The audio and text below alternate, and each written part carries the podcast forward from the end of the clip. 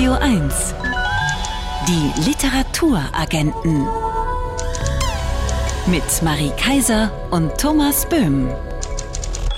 Schönen guten Abend. Guten Abend. Wir beschäftigen uns gleich mit Anke Feuchtenberger, der Frau, ohne die der Comic, der deutsche Comic, international in den vergangenen Jahren gar nicht denkbar wäre. Und dann erzählen wir Ihnen noch eine kleine Anekdote zum diesjährigen Literaturnobelpreisträger Jon Fosse. Das war Heim mit Home. Ich wollte dir ja auch noch eine kleine Heimgeschichte erzählen von Jon Fosse. Heim oder Home? Beides. Und zwar, manche sagen, der Jon Fosse, der Literaturnobelpreis bekommen, das ist ja schön und gut, aber eigentlich hätte er den gar nicht nötig gehabt. Wer hat den denn nicht nötig? Denn Jon Fosse hat eigentlich schon den besten Preis, den es auf der ganzen Welt gibt. In Oslo steht das Königsschloss oben auf dem Berg. Also von da oben, von diesem Schloss aus, überblickt man ganz Oslo. Und um das Schloss herum gibt es einen Park.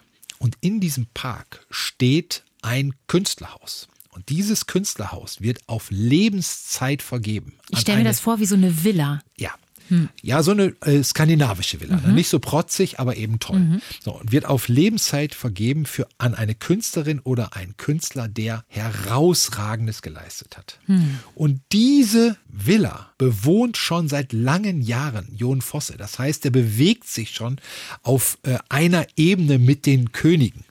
Das Lustige daran ist aber, vom Schloss zu dieser Villa sind es 100 Meter Luftlinie. 150 Meter weiter Luftlinie ist das Literaturhaus Oslo. Das ist so ein Schriftstellertreffpunkt und die äh, so Lesungen stattfinden. Ganz genau, wie überall im mhm. Literaturhaus. Aber da gehen dann eben auch, weil auch eine tolle Kneipe ist und so weiter und so weiter, gehen viele Osloer Schriftsteller dahin. Und die machen sich immer einen Spaß daraus, wenn die dann abends da gewesen sind, noch durch den Schlosspark zurückzugehen, um zu gucken, ob bei Jon Fosse noch Licht brennt, ob der dann noch schreibt, ob ja. der sich sozusagen seine Königswohnung verdient. Ich gehe auch mal vorbei, mach Klingelstreich beim Literaturnobelpreisträger. Radio 1 Favorit Buch Kerstins Eltern sind Helden im Dienste des Sozialismus. Sie sind aber nicht tot, nur weg.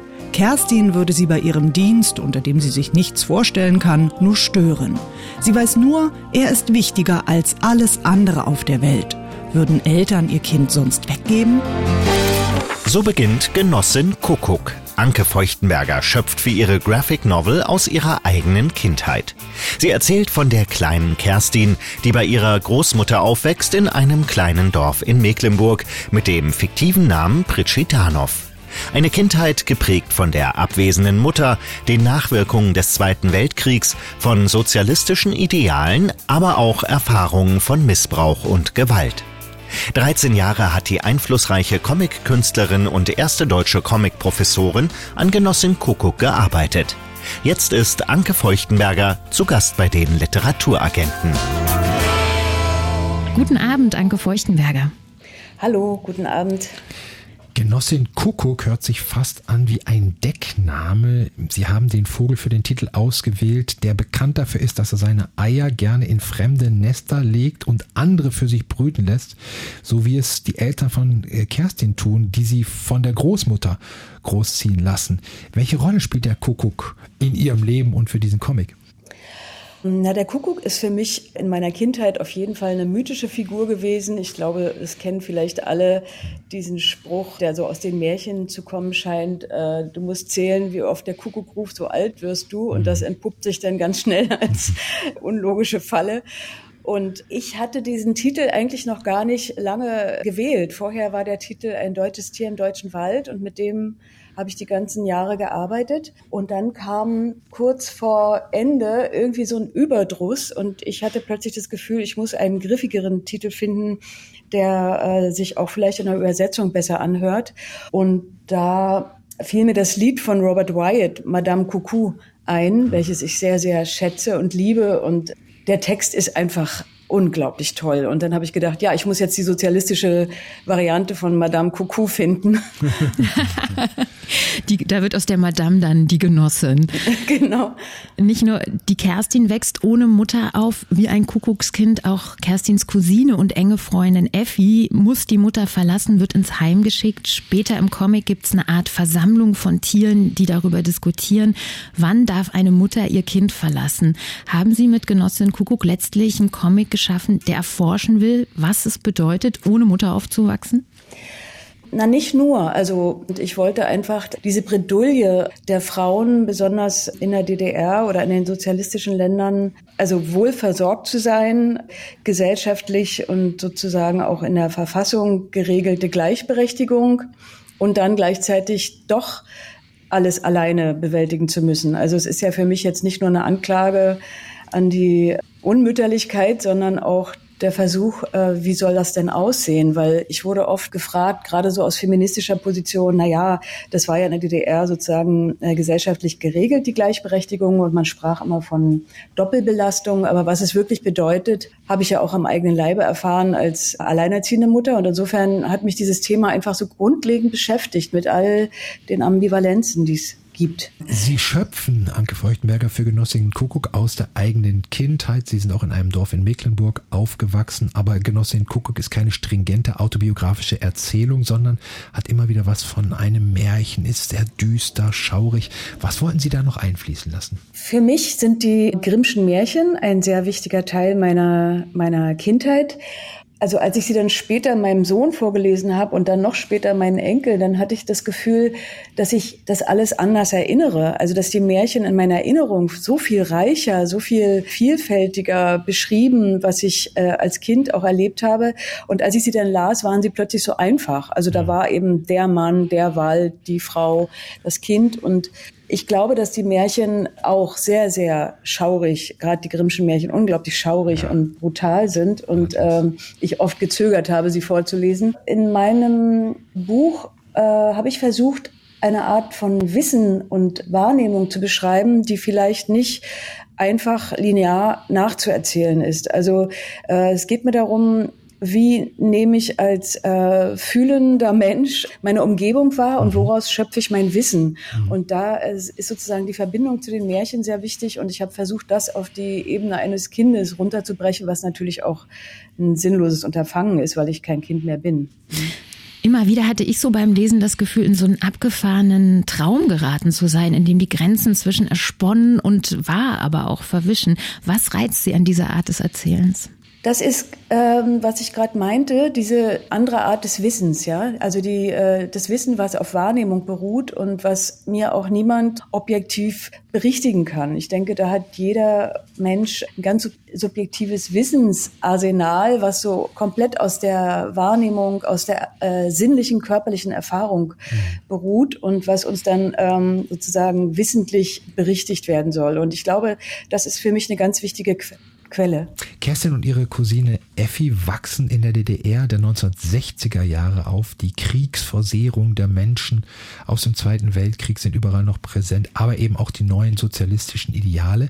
Die Erzählung endet dann in den 1990er Jahren nach dem Fall der Mauer. Was hat sie über ihr eigenes Aufwachsen hinaus an dieser Zeit interessiert? Ja, das waren tatsächlich, als ich hier nach Vorpommern zurückkehrte, eine ganz, wie soll ich sagen, es war wirklich ein Schock, als hätte ich in der Stadt, in der ich so lange lebte, in Berlin, irgendwie geschlafen, festzustellen, dass die Seen und die Wälder plötzlich äh, nicht mehr äh, Volkseigentum waren, sondern dass man äh, sozusagen fragen musste, ob man da einen Ast mitnehmen darf. Also ich kam mir wirklich so ein bisschen wie hinter Mond vor, als ich das äh, mitbekam und ähm, habe sehr viel bei meinen Spaziergängen im Wald darüber nachgedacht, wie das sein kann, dass so etwas jemandem gehört. Also äh, solche riesigen, relativ natürlich gebliebenen Flächen. Und daher auch der Titel Ein deutsches Tier im deutschen Wald, weil es gibt keinen deutschen Wald und auch kein deutsches Tier.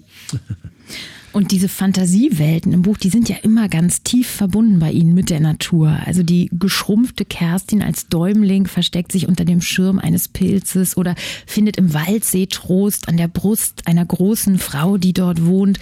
Welche Rolle spielt die Natur in diesem Comic? Ist es auch so eine Art Ort der Flucht? Ich weiß nicht, ob das eine Flucht ist. Ich glaube, ähm, ich habe verstanden, also mich hat es dahin gezogen, einfach äh, so ganz ursprünglich. Und ich habe gemerkt, wenn ich ohne Dach über dem Kopf sozusagen in der, in dem bei dem Aufenthalt draußen im Wald, äh, wenn ich verstehe, dass das unser, also unser Menschenzuhause ist eigentlich, ja, dass wir sozusagen alles tun, um uns davor zu schützen und dass ich mich am freisten und am äh, glaubwürdigsten selber empfinde, wenn ich mich draußen aufhalten kann, ohne Angst zu haben, ohne ähm, sozusagen eben Schutz oder zu flüchten. Und ich glaube, das ist eine ganz wesentliche Erfahrung. Und ich hatte ursprünglich vor, in dem Prolog ein Zitat, ein konfuzianisches voranzustellen. Das heißt, Dach verbrannt, äh, endlich sind die Sterne zu sehen oder so ähnlich. Und das fand ich irgendwie ziemlich maßgeblich für meine Erfahrung sagt Anke Feuchtenberger über ihren Comic Genossin Kuckuck, über den wir gleich weitersprechen.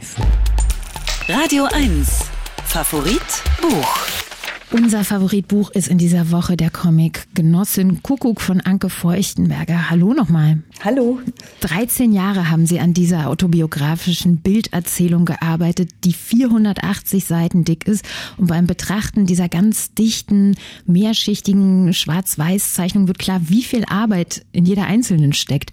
War Ihnen von Beginn an klar, dass Genossin Kuckuck so ein Mammutprojekt werden würde? Ich fange immer ziemlich unkoordiniert an zu zeichnen bei allem, äh, bei allen Geschichten, die ich gemacht habe und äh, versuche erstmal durchs Zeichnen zu erfahren, wohin es mich führt und bin dann tatsächlich erst nach den ersten drei Kapiteln ist mir klar geworden, dass es sehr viel Zeit brauchen wird, auch durch die Aufwendigkeit der Zeichnung, also dass ich da nicht so schnell mal durchreiten kann. Wie viel Zeit kann eigentlich in einer einzigen Zeichnung stecken? Ja, das hängt auch ein bisschen von der Tagesform ab. Ich habe dann so ein bisschen wie so eine äh, Akkordarbeiterin äh, Tage gehabt, wo ich dachte, boah, heute habe ich fünf Zeichnungen geschafft, was ja dann nur eigentlich zwei Seiten sind, was extrem wenig ist für eine Comiczeichnerin. Ich weiß das ja von den Kolleginnen. Ja, und manche Tage habe ich nur eine geschafft. Die wurde dann vielleicht sogar beim nächsten Mal nochmal überzeichnet und musste neu gemacht werden, weil ich halt auch durch meinen Unterricht in der Hochschule in Hamburg doch öfter immer unterbrochen werde. Sie zeichnen mit Kohle, aber auch mit Bleistift, wie gesagt, in mehreren Schichten. Warum haben Sie sich für diese Technik entschieden? Auch weil sich das gut verwischen lässt? Ich hatte das Gefühl, dass die Kohle und der Bleistift mir die Möglichkeit geben, erstmal sehr altmodisch zu arbeiten. Also an jedem Ort, an dem ich bin, kann ich einen Bleistift mitnehmen und brauche auch keinen Strom dazu. Dass die Kohle und der Bleistift auf jeden Fall eine Art von Transparenz und Vielschichtigkeit im wahrsten Sinne des Wortes möglich machen und mir auch sämtliche Möglichkeiten der Korrekturen geben. Also das finde ich ist wirklich ein Vorteil, dass die Korrekturen äh, endlos möglich sind und gleichzeitig auch irgendwie stehen bleiben. Also es ist nicht wie im Digitalen, dass man die dann komplett wegmacht, sondern irgendwie bleibt ja doch ein Rest stehen. Und ich mochte das, dass es so so einen Schmutzcharakter hat. Ja, also es gibt keine sauberen Zeichenblätter und das finde ich ganz schön, weil ich sozusagen immer wieder die Hände daran legen kann. Der Text hat auch eine ganz eigentümliche Typografie, die Sie kreiert haben, die auch einen Hang ins Surreale hat. Das G zu, äh, zum Beispiel erinnert an eine Schnecke. Das E hat vier statt drei waagerechte äh, Striche. Warum diese wunderlichen Buchstaben? Ich habe dieses äh, Alphabet schon als Studentin erfunden, also erfunden, einfach für mich entwickelt, weil ich mit Typografie im Studium nicht so glücklich war und das Gefühl hatte, ich bin dafür völlig ungeeignet und habe das dann fortgesetzt, obwohl mir oft vorgeworfen wurde, es wäre unlesbar, es würde das Lesen erschweren. Und das habe ich dann für mich gedacht, das ist eigentlich eine gute Sache, das Lesen ein bisschen zu verlangsamen und vielleicht ähm, Stolpersteine einzubauen, einfach um sich die Zeit zu nehmen. Ja, also wer es lesen möchte, wird es ja trotzdem lesen. Und dann steckt da auch noch ein bisschen die Erfahrung dahinter, dass ich in den langen Sommern auf dem Land bei Verwandten oben auf dem Dachboden so alte Bücher gefunden habe mit Fraktur, die für mich erstmal völlig unlesbar erschienen und die ich mir dann so mühsam lesbar gemacht habe. Und das war eine ganz wichtige wichtige Erfahrung, also dass man sich das aufschlüsseln kann, wenn man nur möchte, ja. Und das mit dem Aufschlüsseln, das trifft ja insgesamt auf Ihr Buch zu. Also auch nach mehrmaligem Lesen und Betrachten bleibt einiges rätselhaft. Zum Beispiel im Heim singen die Mädchen Plasma oder schreiben mit Plasma aufs Laken. Also mir kam es so vor, als würde sich unter der Oberfläche dieses Buchs noch, äh, würden sich da so unterirdische Gänge befinden, die die Seiten nochmal auf ganz andere Weise miteinander verbinden. Was reizt Sie an diesem Rätselhaften? Also mir ist ja auch nicht ganz klar, wie alles zusammenhängt in der Welt und das ist der Versuch, Zusammenhänge herzustellen. Und die Schnecken haben mir da einen Weg gewiesen oder haben mir geholfen, mir vorzustellen, wo gehen sie hin im Winter und wo kommen sie wieder raus. Und äh, tatsächlich habe ich in meiner Wohnung, äh, wenn ich im Sommer die Tür offen lasse, dann finde ich am nächsten Tag auch so äh, glänzende Spuren an der Wand. Also die Schnecken sind da irgendwo hingekrochen und ähm, haben Spuren hinterlassen, die, die sehr schön aussehen, aber gleichzeitig auch natürlich ein bisschen entsetzlich. Diese Vorstellung, dass die Schnecken von tief unten aus der Erde kommen und gleichzeitig irgendwie immer den Wunsch haben, nach oben zu kriechen. Das finde ich sehr eigenartig und ich kann es mir immer noch nicht so ganz erklären. Da wir im Radio sind, zum Schluss noch eine Bitte. Im Comic lernt Kerstin ja den Kuckucksruf von ihrer Großmutter. Können Sie den eigentlich auch nachahmen, Anke Feuchtenberger? Reicht das? Fantastisch. Ich fühle mich, als wäre Frühling. Anke Feuchtenbergers Comic Genoss und Kuckuck, ein deutsches Tier im deutschen Wald, ist im Reproduktverlag erschienen. 480 Seiten kosten 44 Euro. Und wir haben uns sehr gefreut, dass Sie mit uns gesprochen haben. Dankeschön. Vielen Dank für das schöne Gespräch. Die Literaturagenten. Wirkungstreffer. Ein Buch, das mich umgehauen hat. Auf große Literatur, die einen bleibenden Eindruck hinterlässt, kann man geradezu überall treffen. Ein schlagendes Beispiel dafür erzählte uns Tilman Ramstedt, der bekannt ist für seine hintergründig witzigen Bücher. Am bekanntesten vielleicht der herzzerreißend schöne Roman Der Kaiser von China, in dem ein junger Mann seinen Geschwistern vorgaukelt, mit seinem Großvater auf einer China-Reise zu sein. Dabei ist der Großvater gerade verstorben. Wir haben Tilman Ramstedt beim Sommerfest des literarischen Kolloquiums am Wannsee getroffen und er hatte seinen Wirkungstreffer gleich parat. B.S. Johnson, Albert Angelo. Wann gelesen? Ich würde mal denken, 25 Jahre wird es her sein. Von einem, wie alle gute Literatur in mein Leben kam, über einen Remittententisch mitgenommen. Nie was vom Autor gehört, nie was vom Buch gehört aber kostet ja nichts, 1,95 oder so. Und also in der Übersetzung habe ich es gelesen, ich glaube Fischer. Und dann blätter ich es durch und fand dann völlig irritiert, zum Beispiel auch, dass durch 30 Seiten ein Loch klaffte, und zwar ein absichtliches Loch, was ich, in einem, was ich in einem sonst sehr klassischen Roman überraschend fand, auch aufwendig in der Herstellung.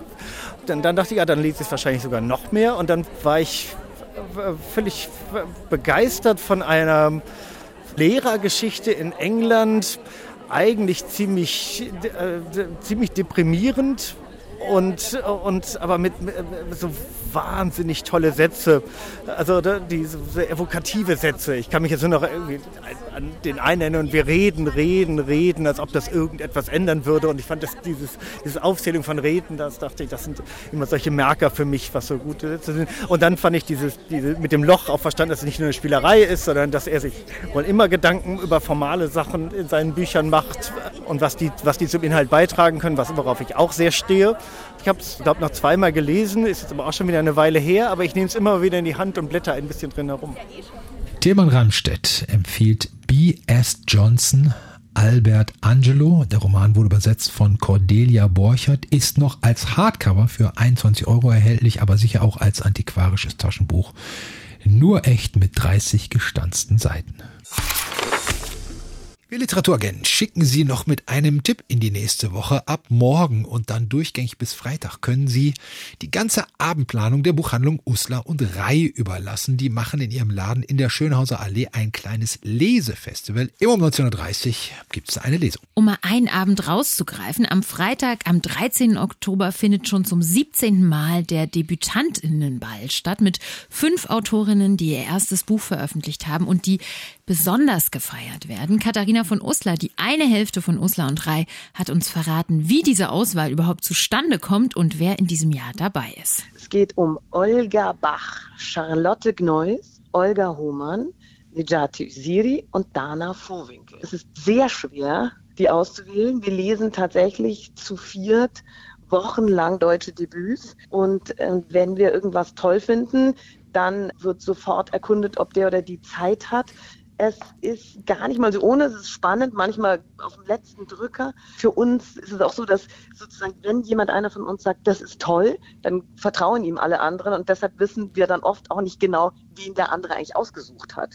Manchmal entstehen die besten Sachen aus blindem Vertrauen, wenn Sie mitfeiern wollen. Morgen um 19.30 Uhr beginnt das Uslar und Rei Lesefestival in der Buchhandlung Uslar und Rei in der Schönhauser Allee im Prenzlauer Berg und dann wird durchgefeiert bis Freitagnacht beim DebütantInnenball. Radio 1. Die Literaturagenten. Mit Marie Kaiser und Thomas Böhm. Schönen guten Abend. Herzlich willkommen. Wir sprechen gleich hier bei den Literaturagenten über ein literarisches Ereignis sondergleichen, den neuen Roman von Helge Schneider. Und wir entdecken eine irische Autorin, die dort schon ein Star ist und hier noch ein Geheimtipp. Aber erstmal hören wir Musik von Blur, The Narcissist. Looked in the mirror. In dieser Woche ist der neue Roman von Helge Schneider erschienen. Er heißt Stepptanz. Kommissar Schneider versteht die Welt nicht mehr. Angeblich seit 2017 hat Helge Schneider an diesem Roman geschrieben, behauptet er zumindest.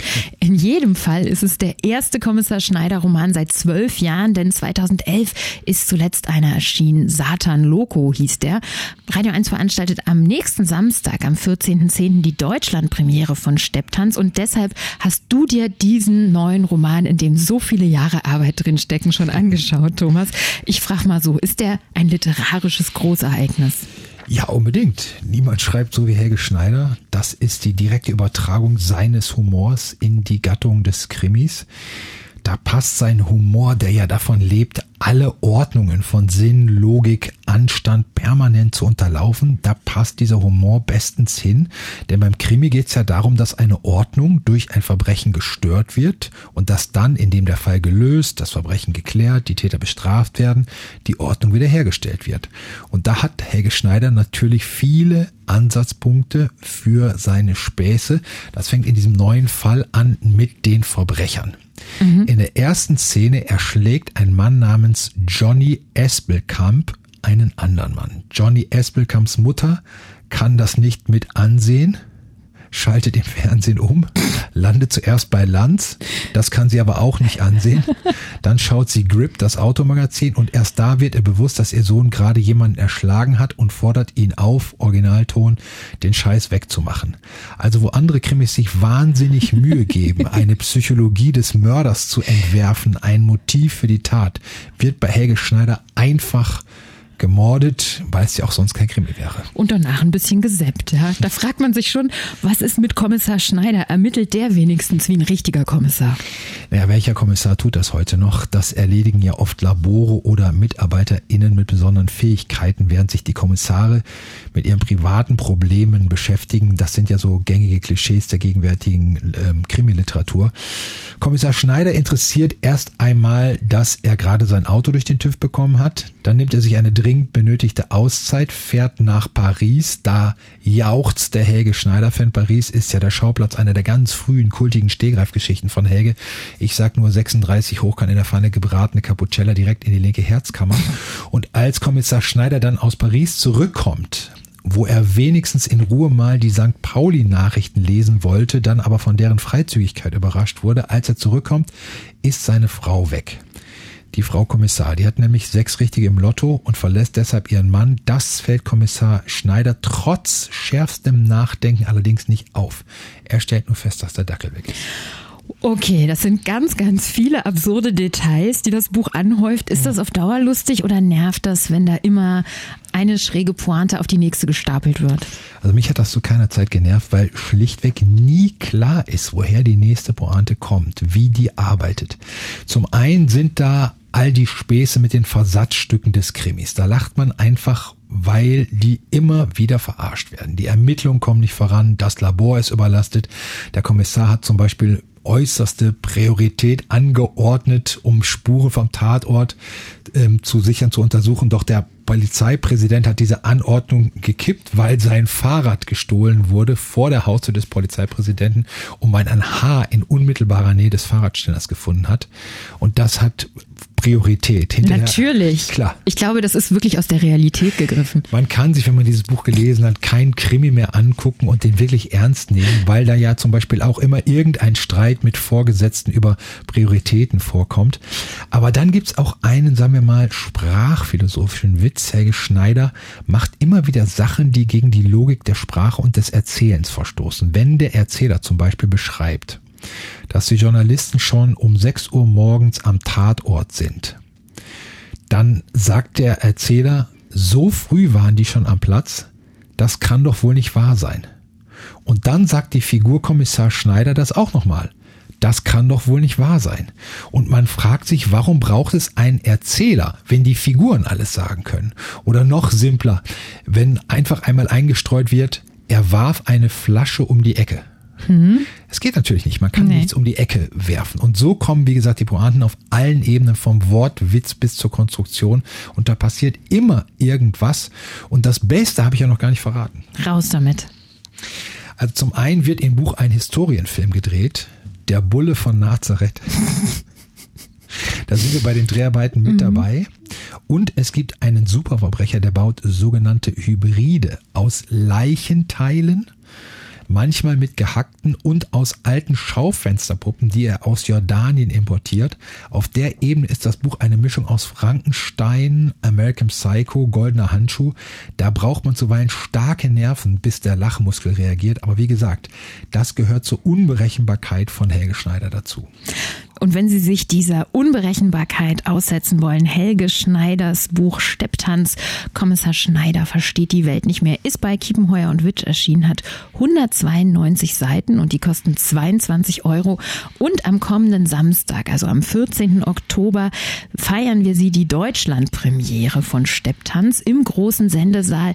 Es gibt dann wohl noch Restkarten an der Abendkasse und Sie können in jedem Fall dabei sein, nämlich live. Wir übertragen die Lesung auf Radio 1 ab 19 Uhr und als Videostream auf radio1.de.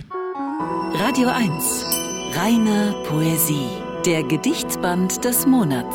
Unser Gedichtband des Monats Oktober ist Mein Nachbar auf der Wolke, slowenische Lyrik des 20. und 21. Jahrhunderts. Denn Slowenien ist in diesem Jahr Ehrengast der Frankfurter Buchmesse, die in anderthalb Wochen beginnt. Der Band ist eine richtig gehende Entdeckungsreise durch die slowenische Lyrik und versammelt 80 slowenische Lyrikerinnen und Lyriker. Und eine von ihnen ist Maja Haderlap. Sie ist Dichterin, Dramaturgin, Übersetzerin und Romanautorin. Sie kommt aus dem zweisprachigen Kärnten, schreibt auf Slowenisch und Deutsch und ein Auszug aus ihrem Roman Engel des Vergessens wurde 2011 mit dem Bachmann-Preis ausgezeichnet. Wir hören gleich Maja Haderlaps Gedicht Als mir die Sprache abhanden kam.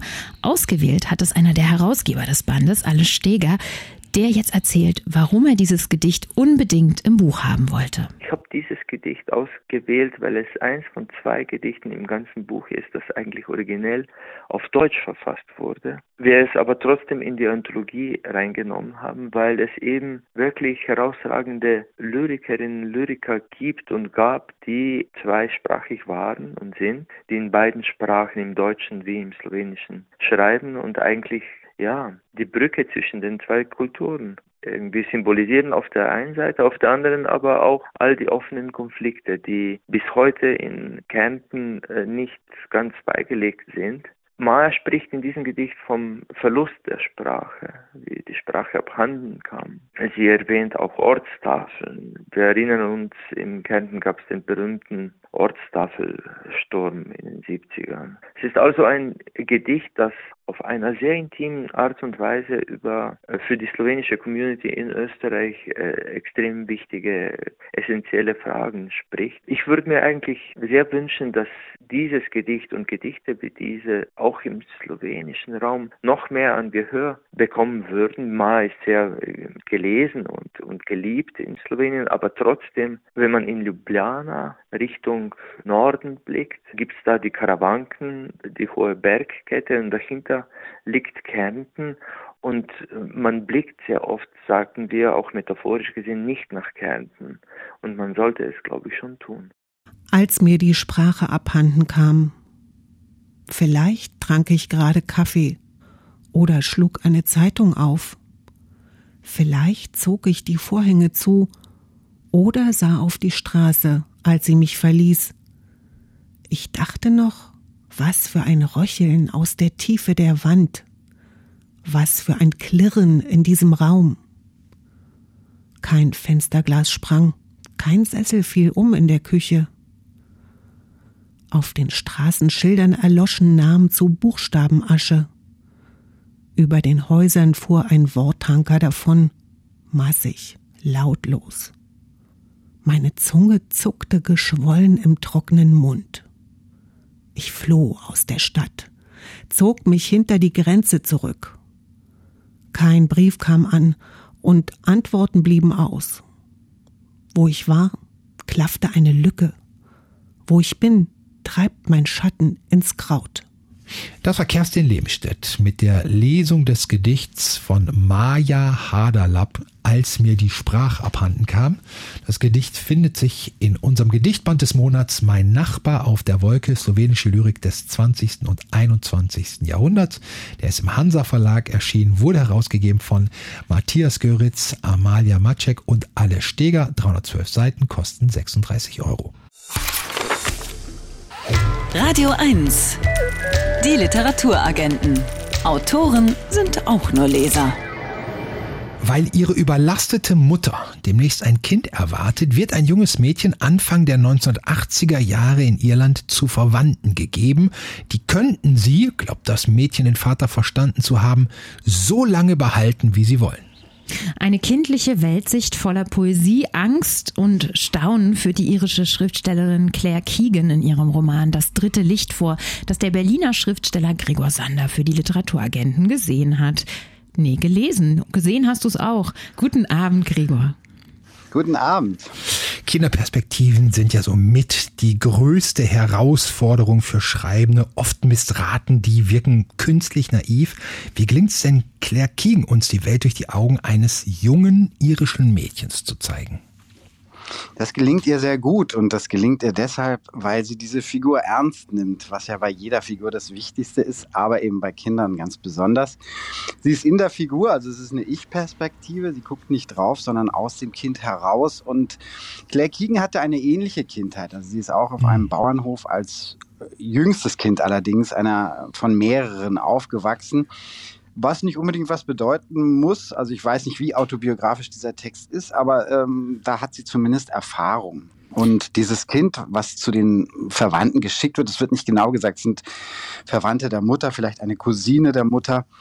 Da kommt sie eben nun hin und äh, Claire Keegan beschreibt es mit einer eigenen Wahrnehmung. Also dieses Kind hat dem fällt zum Beispiel auf, dass sie bei diesen neuen Leuten, die sich ja wie Eltern benehmen ihr gegenüber, dass sie da neue Worte braucht. Also dass sie manchmal gar nicht weiß, wie sie sich ausdrücken soll. Die haben zum Beispiel eine Tiefkühltruhe, in der, wie die Frau sagt, leicht Verderbliches ist. Und das ist zum Beispiel eins dieser Worte, dass sie dann erstmal lernen muss, um sich äh, bewegen zu können und um sich verhalten zu können. Dieses Mädchen bleibt ja durch das Buch hindurch namenlos. Wie erklärst du dir das? Ist das so eine Art jeder Kind? Geht es um eine universelle Erfahrung? Und um welche Erfahrungen werden das? Ich weiß es natürlich nicht genau, aber für mich beschreibt es eher den Wert der Kinder in dieser Zeit.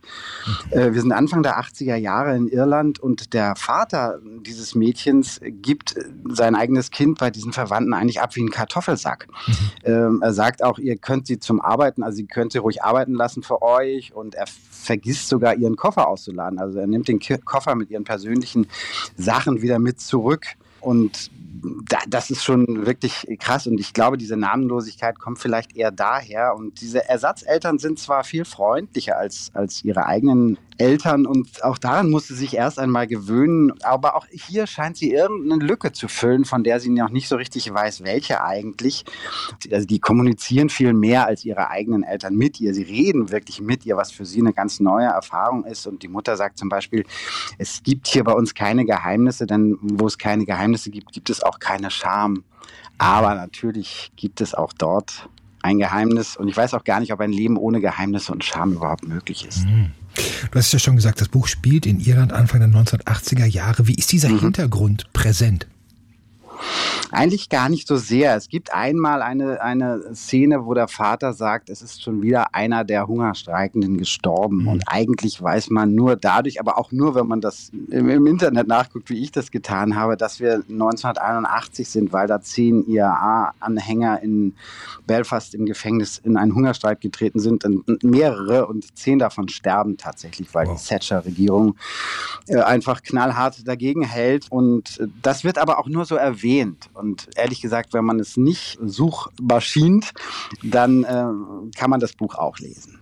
Das Buch heißt ja auf Deutsch Das dritte Licht, irgendwie so ein poetischer Name. Im Original ist der Titel viel schlichter, Foster, also Fürsorge, Pflege, mhm. nicht so suggestiv. Was hat es denn mit dem dritten Licht im Buch auf sich? Ja, das ist mit dieses dritte Licht taucht tatsächlich einmal auf, ein, ein äh, also eins, zwei und dann ein drittes Licht. Und ähm, mir, also ich möchte es nicht erklären, weil ich dann zu viel verraten ja. würde. Aber mir gefällt der Titel auch, dieser Titel nicht so richtig, genau wie der Originaltitel nicht. Aber was man vielleicht noch sagen kann, ist, das Buch wurde verfilmt und, und hatte auf der Berlinale 22 Premiere und war dann 23 sogar als erster gälischer oder irischsprachiger Film für den Oscar nominiert nominiert. Und dieser Film heißt The Quiet Girl, also das stille Mädchen. Und das ist der Titel, der mir eigentlich am besten gefällt. Zum Schluss brauchen wir, jetzt wo wir schon einen neuen Titel gefunden haben für das Buch, noch ein Kurzurteil für den Buchaufkleber. Ein herzzerreißend schönes, trauriges Buch.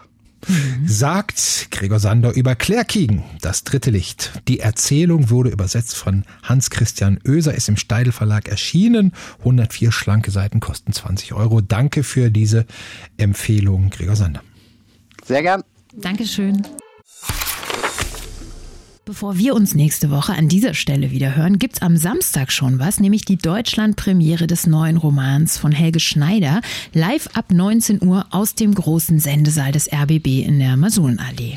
Um Ihnen einen kleinen Vorgeschmack auf Kommissar Schneider zu geben, hören wir jetzt einen Auszug nicht aus dem gerade erschienenen Roman Stepptanz, denn dazu gibt es noch kein Hörbuch, sondern aus dem vorherigen Fall Satan Loco. Das macht aber insofern keinen großen Unterschied, als dass wir Kommissar Schneider eh kaum je bei einer Ermittlungsarbeit erleben, sondern bei allem anderen.